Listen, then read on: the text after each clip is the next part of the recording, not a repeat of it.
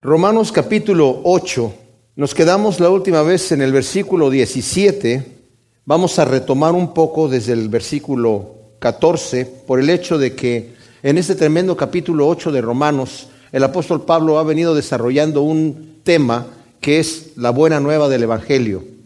Para esto nos dice que el Evangelio es por fe, la salvación es por fe, pero primero nos demuestra que todos los hombres están destituidos de la gloria de Dios. Todos los hombres están destituidos de la gloria de Dios porque ninguno califica, no solamente los muy malvados, sino también los que son moralistas y que quieren portarse bien, y aún los religiosos que buscan guardar la ley se encuentran con que no pueden, porque quieren hacer el bien y no lo pueden hacer. Y aunque ya Pablo declara que la salvación es por fe, en el momento que dice que todos están destituidos de la gloria de Dios y que entramos en una desesperación de encontrarnos delante de un Dios justo y santo, que además de ser nuestro creador, también es nuestro juez y le tenemos que entregar cuentas, porque nos ha hecho como seres eternos y nuestra eternidad depende de eso, pero nos encontramos en una mala posición delante de Él. La buena nueva, pues, es que nos demuestra que Cristo ya vino a hacer la obra por nosotros y pagó por nuestros pecados, murió en nuestro lugar. Y ahora a través de la fe en Jesucristo, yo puedo entrar a esta nueva familia, a ser no solamente perdonado de mi pecado, porque la salvación es por gracia, pero la gracia es no solamente te perdono tu pecado y ya no te voy a castigar, sino te doy la bienvenida, entra en la familia de Dios. Esa es la gran cosa que el Señor ha hecho por nosotros. Pero vimos el conflicto que aunque ya está declarada esa victoria a favor nuestro, mis amados, por parte de Dios, todavía nos encontramos con un cuerpo carnal, un cuerpo de carne y hueso, que es, es enemistad en contra de Dios porque no se sujeta a la ley de Dios y no puede sujetarse a la ley de Dios. Y el Señor nos llama a que nos consideremos muertos, porque como todavía nos levantamos después de que recibimos a Cristo como nuestro Salvador, nos levantamos con el mismo cuerpo. Y nuestro cuerpo tiene sus deseos contrarios a la voluntad de Dios. Entonces, ¿qué tenemos que hacer? Bueno, lo primero que sucede, y como Pablo nos lo dijo en el capítulo 7, que Él se deleita en la ley de Dios. Y este deleite solamente puede venir de un corazón que ya tiene el Espíritu Santo morando ahí porque el hombre natural no se deleita en la ley de Dios. Que el querer el bien está en él, el hacer el bien. Solamente el hombre que ha sido ya lleno del Espíritu de Dios quiere hacer el bien, porque el hombre natural no le interesa hacer el bien. Quiere hacer su propia cosa, sus carnalidades. Pero en el capítulo 7 al final el apóstol Pablo muestra una desesperación. Dice, yo me deleito en la ley de Dios, pero encuentro otra ley, mis miembros, que me lleva cautivo a la ley del pecado. Yo quiero hacer el bien, pero me encuentro que hago el mal, miserable de mí. ¿Quién me va a librar de esta situación, de este cuerpo de muerte? Y se encuentra con este conflicto, conflicto que en el cual nos encontramos todos nosotros en muchos momentos en nuestra vida. Pero después dice, doy gracias a Dios que ahora en Cristo Jesús no hay ninguna condenación para aquellos que están en Cristo Jesús. Porque lo que era imposible para la ley, ¿qué era imposible para la ley? O sea, los mandamientos de Dios. Era imposible cambiarme. Era imposible para la ley hacerme obedecer a Dios, porque el mandamiento no era suficiente que Dios me dijera, no hagas esto. El mandamiento de hechos, nos dice en el capítulo 7 de Romanos, para mostrar, eh, eh, el pecado para mostrarse pecado en sí, tomó el mandamiento de Dios y cuando vino el mandamiento lo desobedeció. Antes ni siquiera estaba intentando desobedecerlo. Pero en el momento que Dios dijo, no hagas esto, ah, ¿cómo que no? Sí lo voy a hacer. Eso está en nuestro interior, eso es lo que está en nuestra naturaleza. Pablo dice, yo no codiciaba hasta que leí, no codiciarás, y en el momento que leí, no codiciarás, empezó a nacer en mí todo tipo de codicia. Y eso es lo que está en nosotros. Pero dice que el espíritu de vida nos va a librar de eso. Esto es bien importante. Dios no nos va a torcer el brazo para portarnos bien, pero nos va a dar la fuerza para hacerlo. En segunda de Pedro capítulo 1 dice Pedro que es el Señor a través del Espíritu Santo, en el nuevo nacimiento que tenemos, que hemos sido hechos consustanciales con Dios. Tenemos ahora la misma naturaleza. Volvemos otra vez a ser semejantes a Dios. Esa semejanza que murió en el huerto del Edén con Adán. Ahí murió el hombre espiritualmente. Y el hombre que nace naturalmente, sin Dios, nace regido por sus pasiones, como un animal. Pero ahora el Espíritu Santo nos ha dado vida nueva, nos ha dado vida espiritual, ha hecho que nuestro espíritu renazca nuevamente. Y no solamente eso, sino que se ha unido con nosotros y ahora el Espíritu Santo mora en nosotros. Como dije, y lo vamos a ver ahora, el Espíritu de Dios no nos va a forzar a hacer el bien, pero nos da el poder y nos da el camino y nos guía, nos insta a hacer esas cosas.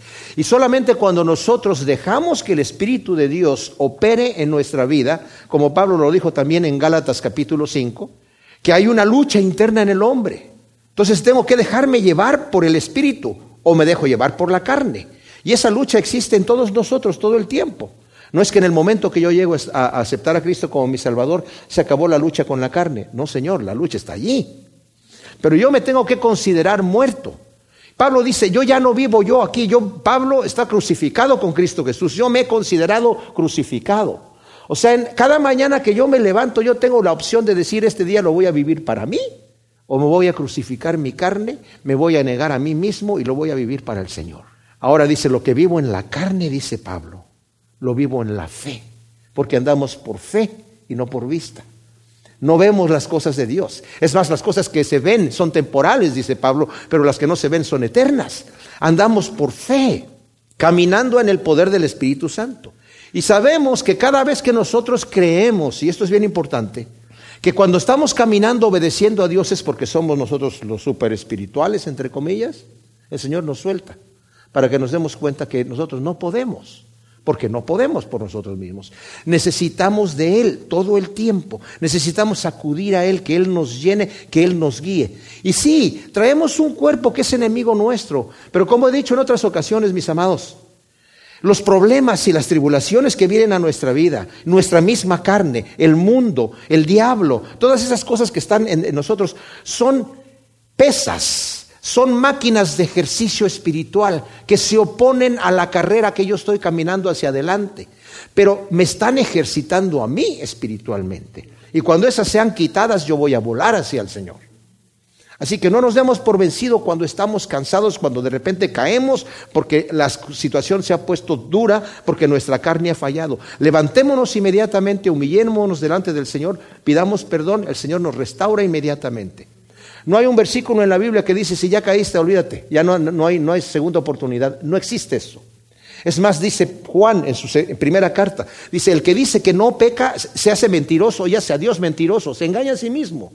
Estas cosas las he escrito para que no pequen, pero si alguien ha pecado, abogado tenemos para con el Padre a Jesucristo el justo. Él es la propiciación por nuestros pecados, y no solamente por los nuestros, sino por los de todo el mundo. O sea, cuando yo peco, me levanto, me limpio, le pido perdón al Señor y seguimos la carrera. De eso se trata. Entonces, nos ha estado diciendo aquí que ahora hay una victoria. Y la victoria es que el Espíritu Santo vive en mí. El mandamiento no me servía para obedecerlo. El puro hecho que Dios me dio los mandamientos no me iba a hacer a mí capaz de obedecerlo. De hecho, mi naturaleza pecaminosa, al momento de yo recibir el mandamiento, vino en mí todo pecado para desobedecer todos los mandamientos. Y cuanto más mandamientos me daba el Señor, más desobediencia y más pecado surgía en mi vida. Pero ahora, a través del Espíritu Santo, el Espíritu Santo vence la carne. Y lo que leímos en la primera parte de este capítulo 8 es donde nos dice que podemos hacer morir las cosas de la carne por medio del Espíritu de Dios tiene ese poder en nosotros. Entonces Pedro nos dice, como dije yo en su segunda carta, como somos consustanciales con Cristo Jesús, ahora podemos literalmente vivir como Dios manda. Tenemos esa capacidad. Antes no la teníamos, antes éramos esclavos del pecado, pero ahora hemos sido hechos siervos de la justicia, pero Dios no nos tuerce el brazo para hacer eso. Entonces, el testimonio del Espíritu Santo en nuestro corazón, como lo vamos a ver aquí, del versículo 14 al 3, y tomando desde el 13, nos conduce a la santidad. Porque dice en el 13, si vivís conforme a la carne estáis a punto de morir, pero si por el Espíritu hacéis morir las obras de la carne, viviréis. Porque todos los que son guiados por el Espíritu de Dios, estos son hijos de Dios. O sea, el Espíritu de Dios, una de las cosas que va a hacer es llevarme a mí en la santidad. Nos conduce. En nuestra relación con Dios, Reemplaza el temor por la libertad, según lo vamos a ver en el 15a, ya lo vimos en el estudio pasado y lo vamos a revisar otra vez aquí. En nuestras oraciones nos anima a llamar a Dios Padre, Papá, Abba, en el versículo 15b y 16. Y el Espíritu también constituye las primicias de nuestra herencia celestial, como nos lo dice en el 17 y el 23. Pero vamos por partes, vamos al versículo 14, acabamos de leer. Todos los que son guiados por el Espíritu de Dios, estos son hijos de Dios. Los que son guiados por el Espíritu de Dios han hecho morir los malos hábitos del cuerpo. Los que son guiados por el Espíritu de Dios.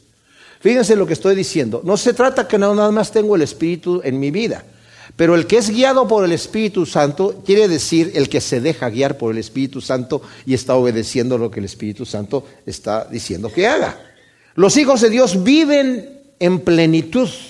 Dice el doctor Lloyd Jones, se los comenté la vez pasada, lo voy a leer nuevamente, no hay violencia alguna en el cristianismo. Lo que hace el Espíritu es iluminar y persuadir. Como que es un espíritu manso y sensible, puede fácilmente sentirse agraviado. El Espíritu Santo jamás nos amedrenta. El impulso puede ser muy fuerte, pero no hay ningún intento de empujar, no hay compulsión alguna. O sea, el Espíritu Santo nos está diciendo que tenemos que hacer y nos está animando ahí, pero no nos va a obligar, no nos va a empujar a obedecer las cosas de Dios contra nuestra voluntad. Nos va a fortalecer y nos va a dar la, capacidad de hacerlo. Y nos va a dar el querer hacerlo también. De hecho, en Él está el querer como el hacer. Él es el que hace todo nosotros, pero no quebranta nuestro libre albedrío. Ahora, ¿qué sucede con los que, el que no se deja guiar por el Espíritu Santo? Porque aquí dice que los que son guiados por el Espíritu Santo son hijos de Dios. El que no se deja guiar por el Espíritu Santo, ¿es hijo o no es hijo? Pues Pablo en Primera de Corintios 13:5 dice, "Examínese cada uno para saber si está en la fe o no." Porque nos dijo anteriormente aquí que el versículo 8 dice que los que están en la carne no pueden agradar a Dios, dice, pero vosotros no estáis en la carne, sino en el Espíritu, por cuanto el Espíritu de Dios vive en vosotros. Y si alguno no tiene el Espíritu del Mesías, este no es de él. O sea, si yo no estoy siendo guiado por el Espíritu Santo y ando caminando en la carne, cabe preguntar si tengo el Espíritu Santo, si soy hijo. Como Calvino dijo, ¿Quieres saber si eres elegido de Dios? Mira tu vida, ¿cómo vives? ¿Vives como cristiano o vives como un no cristiano? Si vives en la carne, tienes que hacerte la pregunta, ¿verdad? Si realmente eres cristiano. Porque dice, no todo el que me dice Señor, Señor entrará en el reino de los cielos, sino los que hacen, ¿qué cosa? La voluntad de mi Padre. El que se deja guiar por el Espíritu Santo. Estos son los que son hijos de Dios. Dice también el, eh, John Stott, así como únicamente aquellos en los que habita el Espíritu pertenecen a Cristo, así también solo los que son guiados por el Espíritu son hijos e hijas de Dios. Nuevamente lo digo. Así como únicamente aquellos en los que habita el Espíritu Santo pertenecen a Cristo, así también solo los que son guiados por el Espíritu son hijos e hijas de Dios. Después de que nos dice eso y hacemos un examen en nuestra vida para saber cómo estoy yo, si soy o no soy hija de Dios o hijo de Dios, para saber cómo estoy viviendo, ¿saben qué? Y no hay conflicto. Si yo he estado en rebeldía, que sé que tengo el Espíritu de Dios, pero no he obedecido, solamente tengo que decir, Señor, perdóname, ahora voy a dejarme guiar por tu Espíritu Santo y voy a considerar mi carne muerta. Ya no quiero satisfacer mi carne, quiero satisfacerte a ti quiero hacer tu voluntad. Ayúdame a negarme a mí mismo. En lo que necesitemos ayuda, el Señor nos ayuda. Dice que el Señor nos ayuda en nuestras debilidades. Ayuda más al que es más débil. Y se manifiesta más el poder de Dios en el más débil. ¿Por qué? Porque a los dos, tanto al fuerte como al débil, los va a hacer igualmente fuertes si eso es lo que está en, en la intención de sus corazones, ¿verdad? Luego, nos dice aquí en el, versículo 15 y 16, porque no recibisteis el espíritu de esclavitud para estar otra vez en temor, sino que recibisteis el espíritu de adopción por el cual clamamos Abba Padre. El espíritu mismo da testimonio con nuestro espíritu de que somos hijos de Dios. Ahora, dice que no estamos en esclavitud, aunque también nos dice John Stott, todavía seguimos siendo esclavos. Es cierto, somos, seguimos, somos esclavos de Cristo. Pablo comienza su carta diciendo, Pablo, apóstol de Jesucristo, pero también dice esclavo de Jesucristo. O sea, la palabra duolos, significa esclavo por voluntad propia. Nuestras traducciones eh, traducen nuestras Biblias siervo, pero la palabra literal es esclavo. Somos esclavos de Dios, también dice en el 6.22. Somos esclavos de la justicia, dice el 6.18. Oigan esto, pero estas esclavitudes, lejos de ser incompatibles con la libertad, constituyen su esencia. Ahora nuestra vida está regida por la libertad y no por el temor. O sea, es una esclavitud por voluntad propia. Señor, yo te entrego mi vida. Antes éramos esclavos. Antes vivíamos por temor, temor del juicio de Dios, esclavos al pecado. El Señor no nos ha hecho esclavos de Él a la fuerza, sino nos ha llamado y nosotros voluntariamente nos hemos entregado a Él para servirle. Y nos dice aquí que recibimos el espíritu de adopción. Dice, no recibiste el espíritu de esclavitud otra vez para estar en temor, sino que recibiste el espíritu de adopción por el cual clamamos, Abba Padre. Este espíritu de adopción es tremendo porque saben que el que es adoptado en esta cultura, como dije anteriormente, no es un hijo de segunda categoría. En esta cultura, el adoptado tenía los mismos derechos que el hijo natural. De hecho, en nuestra, en nuestra ley es así. El hijo adoptado, cuando uno pasa por el juicio, el juez le dice a la persona, usted sabe que el niño adoptado tiene los mismos derechos de herencia y de trato que los hijos naturales. Y en esta época muchas veces el padre que escogía a un hijo especial para adoptarlo, algunas veces el hijo tenía un poquito de mayor prestigio dentro de la familia que el hijo natural. Hemos recibido el espíritu de adopción para decirle, y dice aquí, Abba, está en arameo la palabra papá, ¿verdad? Abba. En aquel entonces los judíos no se atrevían a orar Padre. Cuando nosotros leemos en la Escritura que el Señor Jesús le oraba al, Padre y decía, Padre, te, te, alabo porque estas cosas las escondiste de los sabios y de los entendidos y se las revelaste a los niños. O Padre nuestro que estás en el cielo, como él estaba hablando en arameo, ¿verdad? Aunque nuestra escritura del, Nuevo Testamento está en griego, porque el griego era el, idioma, eh, pues digamos, que se conocía en las diferentes partes, pero el Señor andaba predicando en arameo, se dirigía al Padre con la palabra Abba cada vez que hablaba. Cosa que los judíos para ellos era una irreverencia, como le vamos a decir al Señor. Al Dios que ni siquiera mencionaban su nombre, papá, de repente. ¿verdad? Pero el Señor dice, el espíritu de adopción ahora nos insta a que nos acerquemos a nuestro Padre Celestial, ya no con él, oh Padre Celestial, tú que habitas en las alturas inaccesibles, sino papá, estamos cerca de Él, ¿verdad? Que, y es el Espíritu de Dios el que nos hace íntimos con Dios. Ahora, hay dos lecturas del versículo 15 y 16. Hay dos formas que se pueden leer de acuerdo a la puntuación. Una de ellas diría, el espíritu de adopción nos permite clamar Abba Padre y también nos da testimonio que somos hijos de Dios. La otra lectura sería, por el espíritu de adopción clamamos Abba Padre porque nos da testimonio que somos hijos de Dios. O sea, el clamor Abba Padre viene porque el espíritu nos está dando testimonio que somos hijos de Dios. No tanto que el espíritu nos haga decir Abba Padre. Bueno, están esas dos formas de leer la escritura. Yo me voy por la segunda, ¿verdad? Que porque nos da testimonio que somos hijos de Dios, este espíritu de adopción nos hace clamar, Abba Padre. Yo soy adoptado, he sido adoptado por mi Padre Celestial. Y luego dice aquí que si somos hijos, también somos herederos, por una parte herederos de Dios y por otra coherederos con el Mesías, ya que juntamente padecemos para que juntamente seamos glorificados. Y este versículo 17 es importante. Somos hijos de Dios y no somos enemigos. Pablo en Filipenses 3, 17 al 19 dice que hay algunos que andan predicando, pero andan predicando para crear división, que son enemigos de la cruz de Cristo. Y dice Pablo, lo digo llorando. O sea, gente que está dentro del, digamos, de la iglesia, que predican por envidias, que predican por, por hacerse ricos ellos mismos, se constituyen enemigos de Cristo.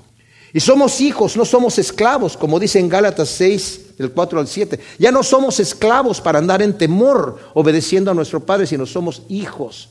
Y estamos en una relación familiar con nuestro Padre Celestial. Y por cuanto somos hijos ahora de Dios, somos herederos de Dios. Nos corresponde la herencia Tal como un hijo natural nuestro, que lo tomamos como, como adoptado, le corresponde herencia, a nosotros también nos corresponde herencia porque somos hijos de Dios. Vean ustedes la grandeza del Evangelio, o sea, la grandeza de la buena nueva de Dios. Por cuanto nos corresponde herencia, somos coherederos con Cristo Jesús y como lo dice más adelante en el versículo 32, ¿verdad? De aquí mismo del, del capítulo 8. Dice, el que no escatimonia a su propio Hijo, sino que lo entregó por todos nosotros, ¿cómo no nos dará gratuitamente también con él, qué cosa? Todas las cosas. Somos herederos de todas las cosas. El Señor nos hizo para darnos herencia.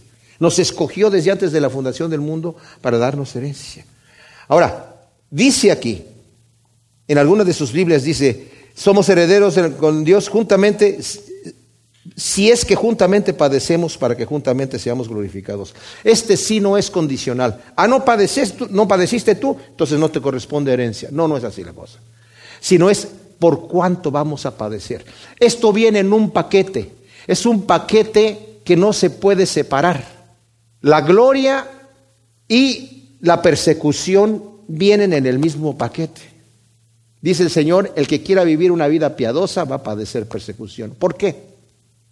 Porque el Señor dijo, el que quiere azul celeste que le cueste. No, el Señor no dijo eso. Porque dijo el Señor que le cueste un poquito por lo menos, que le duela algo, porque después va a entrar en la gloria. Tampoco es por eso. O porque Dios quiere que yo sufra. Tampoco es por eso. Es porque este mundo ha aborrecido a Cristo. El Señor le dijo a sus discípulos en Juan 15, a mí me han aborrecido, a ustedes los van a aborrecer. Si reciben mi mensaje, van a recibir el de ustedes. Si a mí me han rechazado, los van a rechazar a ustedes. Si a mí me han perseguido, a ustedes los van a perseguir. Y cuando nos persiguen a nosotros, mis amados, los apóstoles entendían eso bien cuando estaban siendo perseguidos.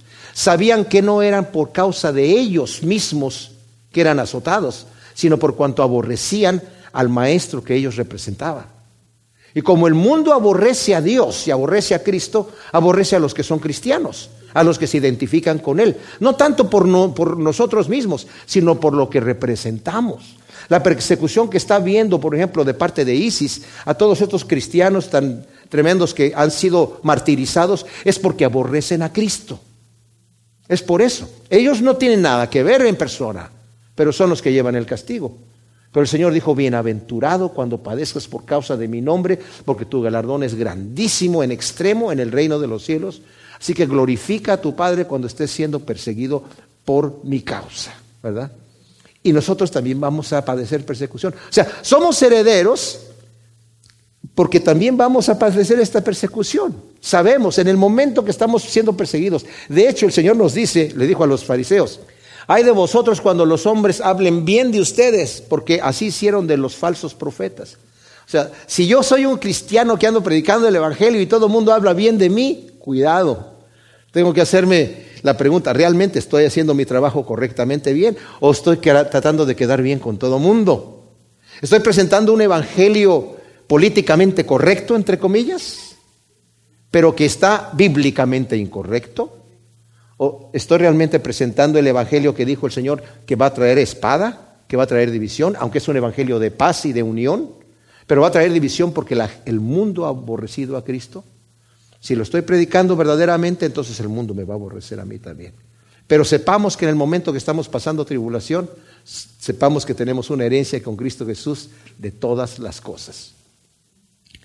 En el versículo 18 del capítulo 8 de Romanos, entramos a una etapa en donde nos ha estado diciendo el apóstol Pablo que ya somos hijos de Dios. Esta es grandes cosa, ¿verdad? Somos hijos de Dios porque el Señor nos ha adoptado. Y esta adopción nos ha traído muchísimas bendiciones. Una de ellas, una nueva naturaleza para que nosotros podamos vivir una vida de victoria. Esta adopción nos ha traído también esperanza en una gloria venidera. Esta adopción nos ha traído también haber entrado dentro de la familia de Dios y tener una intimidad con nuestro Creador. Y como dijimos, herencia en el reino de los cielos. Pero de todas estas bendiciones también nos trae esta adopción una identificación con el Creador. El Creador que ha sido rechazado por un mundo que lo ha aborrecido. Nosotros aquí estamos de paso, mis amados. sepamos que nuestros días, aunque sean, lleguen a ser muchos, son pocos. Por mucho que vivamos, vamos a vivir muy poco en esta tierra. Y todas las cosas que vamos a ver aquí ahorita en este, este, esta porción de Romanos 8 nos van a hacer ver que nuestro paso aquí en la tierra es tan temporal que Dios nos permite a través de sufrimientos, de mortandad, de tragedias, que no es porque Dios quiere la tragedia. No es como dice la canción, porque Dios me hizo quererte para hacerme sufrir más, porque Él ya quería que sufriera, entonces me hizo quererte y tú no me correspondes. No se trata de eso. Dios no es así. A Dios no le gusta el latigazo y el golpe de pecho y el sangrar de rodillas. Dios no anda buscando la penitencia del ser humano. Dios anda buscando la glorificación. El Señor dijo, yo he venido para que tengan vida y vida en abundancia, no para que tengan dolor. Yo he venido para que tengan gozo, pero que su gozo sea completo, no que tengan pena y que tengan angustia. De hecho, el Señor me dice, no te angusties por nada, ni te afanes por nada. Deja conocer tus peticiones delante de Dios y la paz de Dios va a gobernar tu corazón. El reino de los cielos no consiste en comida y en bebida, sino en paz y gozo del Espíritu Santo. Dios quiere lo mejor para mí, pero el mundo ha aborrecido al Señor. Y vivo en ese mundo yo. Estoy de paso. Así que no le voy a prestar mucha importancia. He puesto el ejemplo del soldado. Cuando el soldado está en la guerra, está en la guerra. Trae su uniforme, y si está haciendo mucho calor, no va a decir que prendan por favor el aire acondicionado, ¿verdad? Porque no está para eso. No va, no va a decir, oh, no me cambiaron las sábanas de la cama aquí, llegué y, todo, quedó como yo la dejé en la mañana, ¿verdad? No va a poder pedir room service, ¿verdad? Que le traigan de comer a su, a su cuarto. Porque está en guerra. Y si hace calor y si está lloviendo. Y si, le, y si le pegaron un balazo y le duele la pierna, sabe que está en guerra. Su mente está en ese momento enfocada que estoy en guerra, esta es mi condición, estoy aquí, pero esto no voy a estar aquí para siempre. Esto es algo temporal. Estoy aquí para cumplir un propósito. Pues nosotros también estamos en un propósito. Estamos también en guerra. Estamos de paso. Estamos en una situación que no es la que va a ser. Tenemos garantizado ganar la guerra, fíjense, por un lado. Tenemos garantizado que la vamos a pasar un poco mal aquí, porque las situaciones van a ser adversas pero que eventualmente vamos a llegar a un lugar de paz y de solaz eterno. Entonces, mientras estamos aquí, necesitamos hacernos de la mente de que vamos a padecer. No, como dije, porque a Dios le gusta que padezcamos, sino porque el mundo es adverso a Dios, contrario, enemistad contra Dios. Ahora, nos ha dicho que somos herederos de Dios y que vamos a padecer juntamente, y esto de padecer nos choca inmediatamente. O sea, todo estaba muy bonito, ¿verdad? Somos hijos, somos herederos, el Espíritu me hace clamar y decir, Abba Padre, porque soy hijo de Dios y soy guiado por el Espíritu Santo. Y mientras estoy así con los ojos cerrados, ¿verdad? Oyendo campanitas y viendo maripositas y, flotando en el aire, me llega ahí que dice, porque vamos a padecer juntamente con Él. Uy, la cosa ya se puso fea. Ya sabía que no podía ser así tan bonita. Pero el detalle lo que nos dice Pablo en el versículo 18 dice, pues considero que los sufrimientos del tiempo presente no son dignos de ser comparados con la gloria venidera que va a ser revelada en nosotros. ¡Wow! Y este considero no es que diga, pues me puse a pensar y creo, si evalúo la situación, que es probablemente que las cosas que vienen después van a ser mayores a las que estoy sufriendo. No, es una firme convicción. Dice William Hendrickson, ¿cómo sé que soy hijo? Conteste cada miembro en forma personal respecto a esta misma pregunta. ¿Estoy dispuesto a sufrir como creyente? ¿No será la razón por la cual algunos dicen osadamente, nunca he sufrido por Cristo? Precisamente porque son creyentes tan flojos, si es que son en realidad creyentes. Pablo dice, tengo la firme convicción, la palabra en griego es logisomai, tengo la firme convicción de que los sufrimientos del tiempo presente no se pueden comparar con la gloria venidera, no están ni siquiera en la misma categoría, no se comparan en magnitud, ni se comparan en duración, ni se comparan en categoría, no son para nada comparables.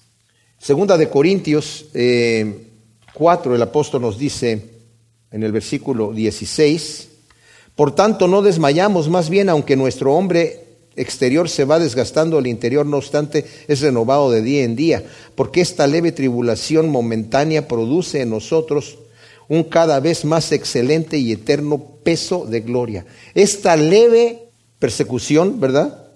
Esta leve tribulación. Pablo le llama leve tribulación, pero no estaba tan leve la tribulación. Aquí este, en este mismo eh, libro, Segunda de Corintios, en el capítulo 11, Pablo nos narra algo de la leve tribulación que padecía, dice, son ministros del Mesías, hablo como si hubiera pedido el juicio, yo más, en trabajos mucho más, en cárceles mucho más, en azotes más severamente, en peligros de muerte muchas veces. De los judíos cinco veces recibí cuarenta azotes menos uno. Tres veces fui azotado con vara, una vez apedreado, tres veces fui náufrago. Una noche y un día he estado en lo profundo del mar, en viajes frecuentemente, en peligros de ríos, en peligros de ladrones, en peligros de los de mi nación, en peligros de gentiles, peligros en la ciudad, peligros en el desierto, peligros en el mar, peligros entre falsos hermanos, en trabajos y fatiga, en noches, en vela, muchas veces en hambre y sed, en ayunos repetidamente, en frío y desnudez, aparte de las cosas externas, lo que sobre mí se agolpa cada día, la solicitud de todas las iglesias. ¿Quién enferma y yo no enfermo? ¿Quién es inducido a pecar y yo no me quemo de angustia? Si es propio gloriarse, me gloriaré en las cosas de mi debilidad. El Dios y Padre del Jesús el Mesías, quien es por siempre bendito, sabe que no miento. En Damasco el gobernador del rey Aretas vigilaba la ciudad de los damasenos para prenderme y fui descolgado en un canasto desde una ventana del muro y escapé de sus manos. Wow, esta leve tribulación, le dice el apóstol, va a poner en nosotros un más excelente peso de gloria. Y alguien puede decir, bueno, yo estoy sufriendo, pero no tanto por el Evangelio. Yo tengo una enfermedad, yo tengo un problema económico. todos los sufrimientos, mis amados, que pasamos como cristianos, aunque no estén directamente relacionados con, digamos, el trabajo ministerial, tienen su galardón en el reino de los cielos, por cuanto los estamos padeciendo aquí ya como hijos de Dios. ¿Me entienden? De esto es lo que se trata aquí.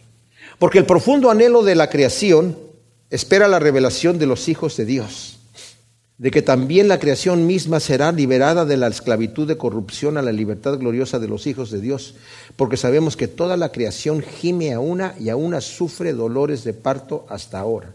O sea, la creación anhela profundamente la manifestación de los hijos de Dios, su identidad e investidura de gloria.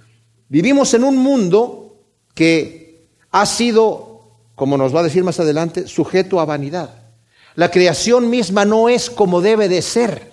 Vemos cómo los animales, ¿verdad?, se comen unos a otros. Y vemos situaciones que decimos, bueno, sí, está muy bonita la creación, pero ay, mira, ¿por qué ese león se tuvo que comer la gacela de esa manera y la, tuvo que perseguir y matar de esta forma? No nos gusta ver esas situaciones.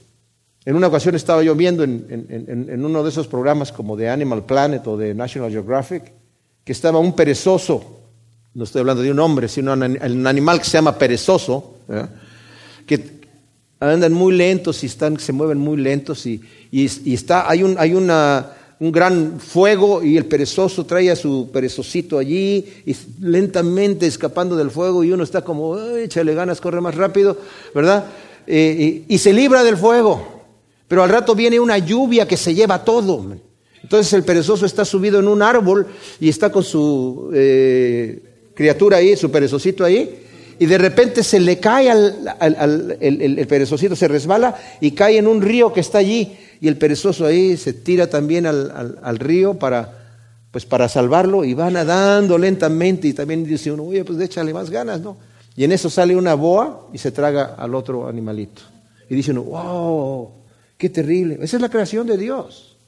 Pero la creación está en este momento no como debe de ser, mis amados. Está gimiendo. Ha, entrado en una maldición y como lo va a decir más adelante, fue sujetada a vanidad. Dios la sujetó a vanidad por el pecado del hombre. Pero lo que nos está diciendo aquí es que la creación está esperando la manifestación de los hijos de Dios. Y la creación va a ser liberada de la esclavitud de corrupción a la libertad gloriosa de los hijos de Dios. La tierra y los cielos serán cambiados, como el que se cambia la ropa, dice el Salmo 102, 25 al 26. Dios va a crear un cielo nuevo y una tierra nueva, incluida una nueva Jerusalén, dice Isaías 65 del 17 al 25 y 66, 22. El desierto florecerá como un azafrán y de este modo proclamará la gloria de Yahvé, dice Isaías 35 y 32 del 15 al 20. Los animales silvestres y domésticos coexistirán en paz y las criaturas más feroces y ponzoñosas no harán ningún daño ni estrago en toda la nueva creación de Dios, dice Isaías 11 del 6 al 9 e Isaías 65, 25. Efectivamente, Dios sujetó a vanidad la creación para frustrar los intentos del hombre y que no pudiese prosperar en su pecado, en cuyo caso no buscaría a Dios y de esta manera poder manifestar al hombre su gracia. O sea, Dios ha puesto a esta creación en vanidad, sujeta a vanidad. El Señor dice, es como que el Señor estuviese diciendo, esto es un paráfrasis de Ernesto Trencher, trabajarás y sudarás, mantendrás una parte de tu dominio en la tierra, pero a costa de intensos esfuerzos, sabiendo además que al momento en que tus obras lleguen a su perfección, empezarán a malograrse, como fruto que pasa el momento de su madurez. La muerte física cortará tus planes, impidiendo la terminación de tus obras. Pero no solo eso, sino que la satisfacción humana y los goces naturales durarán poco y a menudo llevarán en sí el germen de tragedias. Pero este pesado yugo no es la manifestación de una venganza frente a la rebeldía de la raza, sino una prueba, dice el Señor, de mi cuidado providencial del hombre. Solo mi gracia podrá proveer remedio eficaz y costoso para un mal tan grave. Pero para poderlo gozar el hombre tendrá que llegar a la desesperación en cuanto a sus propios recursos. El yugo no se impone por fuerza, o sea, no me interesa que sufras. Es una necesidad por mi causa, pues al imponerlo adelanto mis propósitos de gracia, puesto que la esperanza que brota de mi gracia no se apreciará hasta que el hombre llegue a la desesperación en cuanto a sí mismo y a sus obras. Qué tremendo, ¿verdad? O sea, el Señor quiere que nosotros llegamos a decir, ¿y esto de qué sirve? Como dice Salomón, el hombre que está debajo del sol. Dice el versículo 22, porque sabemos que toda la creación gime a una y a una sufre dolores de parto. Este dolor de parto significa que viene algo mejor. Es un dolor que cada vez se está acrecentando y está siendo cada más, vez más frecuente, pero con miras a una cosa mejor, a un fruto mejor. Y va a hablar el apóstol Pablo que no solamente la creación va a estar en estos dolores, sino nosotros también, por querer ver el fruto más adelante. Pero estamos en la esperanza de una nueva vida. Como acabamos de leer en Isaías, si ustedes leen en Isaías, por ejemplo, la manera en la que va a habitar el hombre aquí en la tierra, en la gloriosa eh, reinado de Jesucristo, en el capítulo 11, dice, entonces morará el lobo con el cordero y el leopardo se esteará junto con el cabrito, el becerro y el cachorro de león y el animal cebado crecerán juntos y un niño los pastoreará. Pasarán la vaca y la osa, sus crías se echarán juntas. El león comerá paja como el buey. El niño de pecho jugará sobre la cueva del áspido, o sea, de la víbora. El recién destetado meterá su mano en el escondrijo de la serpiente. No harán mal ni dañarán en todo mi santo monte, porque como las aguas colman el mar, así la tierra estará llena del conocimiento de Yahvé. Suena fabuloso, ¿verdad? Como un cuento de hadas, pero es la realidad, es lo que viene. O sea, están gimiendo en dolores de parto. Ahora, el libro de Eclesiastés es tremendo porque nos habla de la frustración del hombre, que quiere ganarse las cosas y trabaja mucho y busca el placer y busca el dinero y dice, todo es vano. Todo es vano, el hombre, pero dice, ¿qué es lo que sucede con esa vanidad? Es la vanidad del hombre cuando se afana debajo del sol. No tenemos que estar preocupados y que nuestras obras sean en vano, porque si las hacemos para solamente lo que está debajo del sol, nunca va a haber satisfacción. Por eso dice el Señor, no te hagas tesoros en la tierra, donde el orín corrompe y los ladrones minan y hurtan, y donde no tienes garantía de tu vida. A ese joven que dijo, oye, tengo graneros llenos y tengo tan abundancia, alma mía, relájate, descansa, disfruta.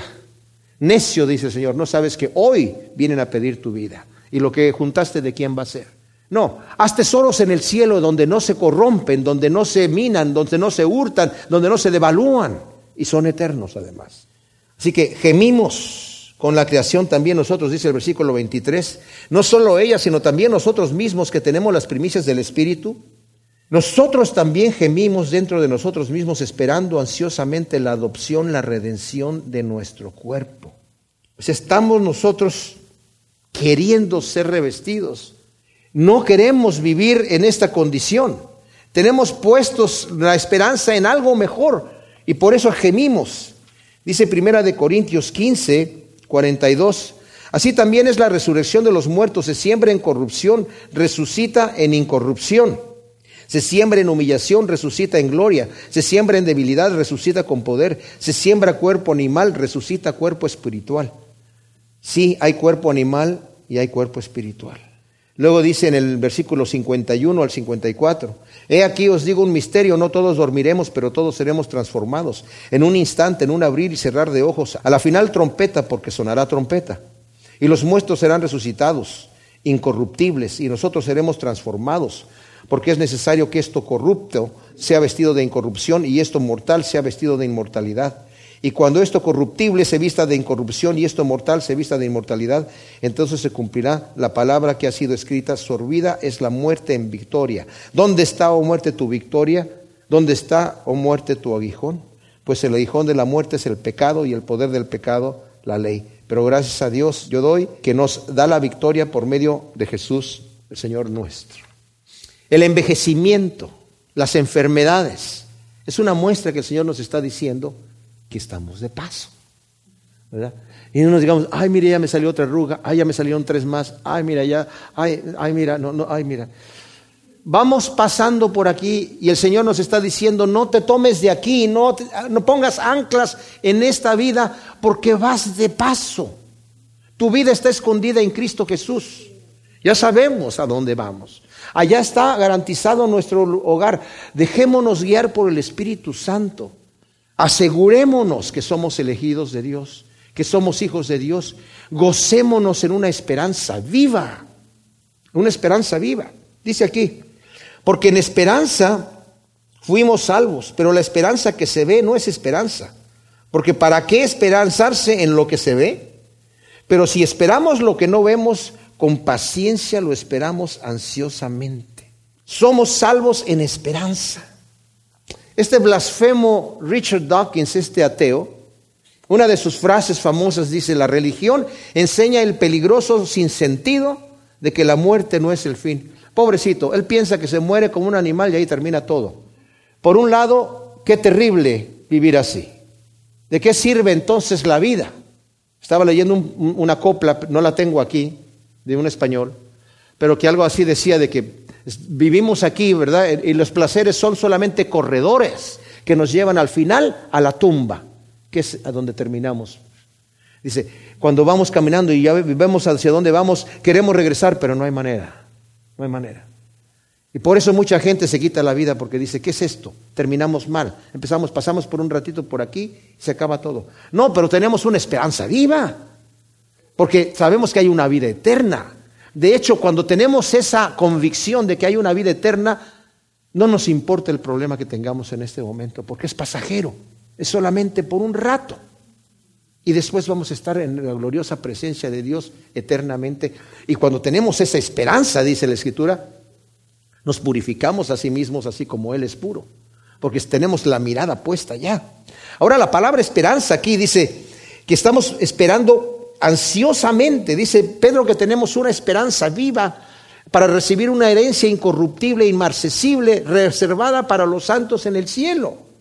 Es una esperanza que, porque sabemos que nuestra salvación está, en este momento nuestra salvación no es completa, es parcial. Estamos provisionalmente salvos. Hasta que lleguemos a estar con el Señor, vamos a ver, este es el fruto de lo que realmente es.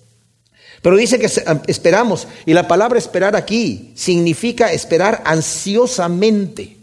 O sea, con un gran deseo, no es esperar de que, ay, tengo que esperar, que largo se está haciendo este asunto, pero pues hay que tener esperanza, no hay otra. No, es esperar así ansiosamente que vamos a llegar al reino de Dios. Esperanza en el Nuevo Testamento es un propósito de Dios que aún no se ha realizado, pero que ha sido asegurado por medio de sus promesas.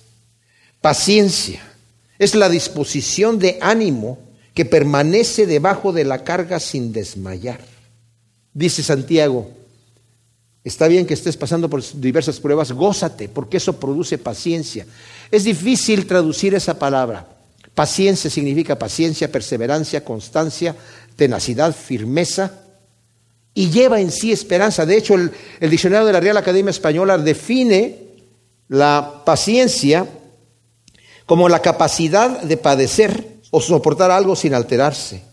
La facultad también de saber esperar cuando algo se desea mucho. Esas son virtudes que nos ayudan en nuestra santificación. En Filipenses 2 dice que cuidamos nuestra salvación con temor y temblor porque en Dios está el querer como el hacer. O sea, esa es la esperanza que tenemos nosotros, ¿verdad? Y primera de Juan 3, 12 a 3 dice, el que tiene esa esperanza de ver a Él, de verlo a Él, se purifica a sí mismo como Él es puro. Termino con esto que dice Trencher. El verbo esperar o aguardar en los versículos 19, 23 y 25 es una forma enfatizada de esperar, dando el sentido de esperar afanosa y dementemente. Hemos de preguntarnos si en nuestro caso la esperanza de la venida del Señor no pasa de ser una mera doctrina consoladora o si es la bienaventurada esperanza que transforma todo nuestro modo de ser y nuestro modo de pensar. ¿Cuál es la esperanza que tenemos del día del Señor? ¿Es algo que va a venir allá, verdad? ¿Lo dejamos en el futuro o es algo que lo estoy esperando, verdad? Y lo estoy amando. En eso vivo, vivo para eso, vivo para encontrarme con mi Creador. Gracias te doy, Padre, por tu palabra, Señor. Y te pido, Señor, que avives en nuestro corazón esa esperanza viva, Padre, para que podamos levantarnos cada mañana con gozo, Señor, sabiendo que el poco tiempo que nos queda aquí lo podemos utilizar para seguir haciendo tesoros en el cielo, Señor. Yo te pido por cada persona que nos ayudes a sembrar estas palabras como semilla en buen terreno para que produzca su fruto asiento por uno en nombre de Cristo Jesús. Amén.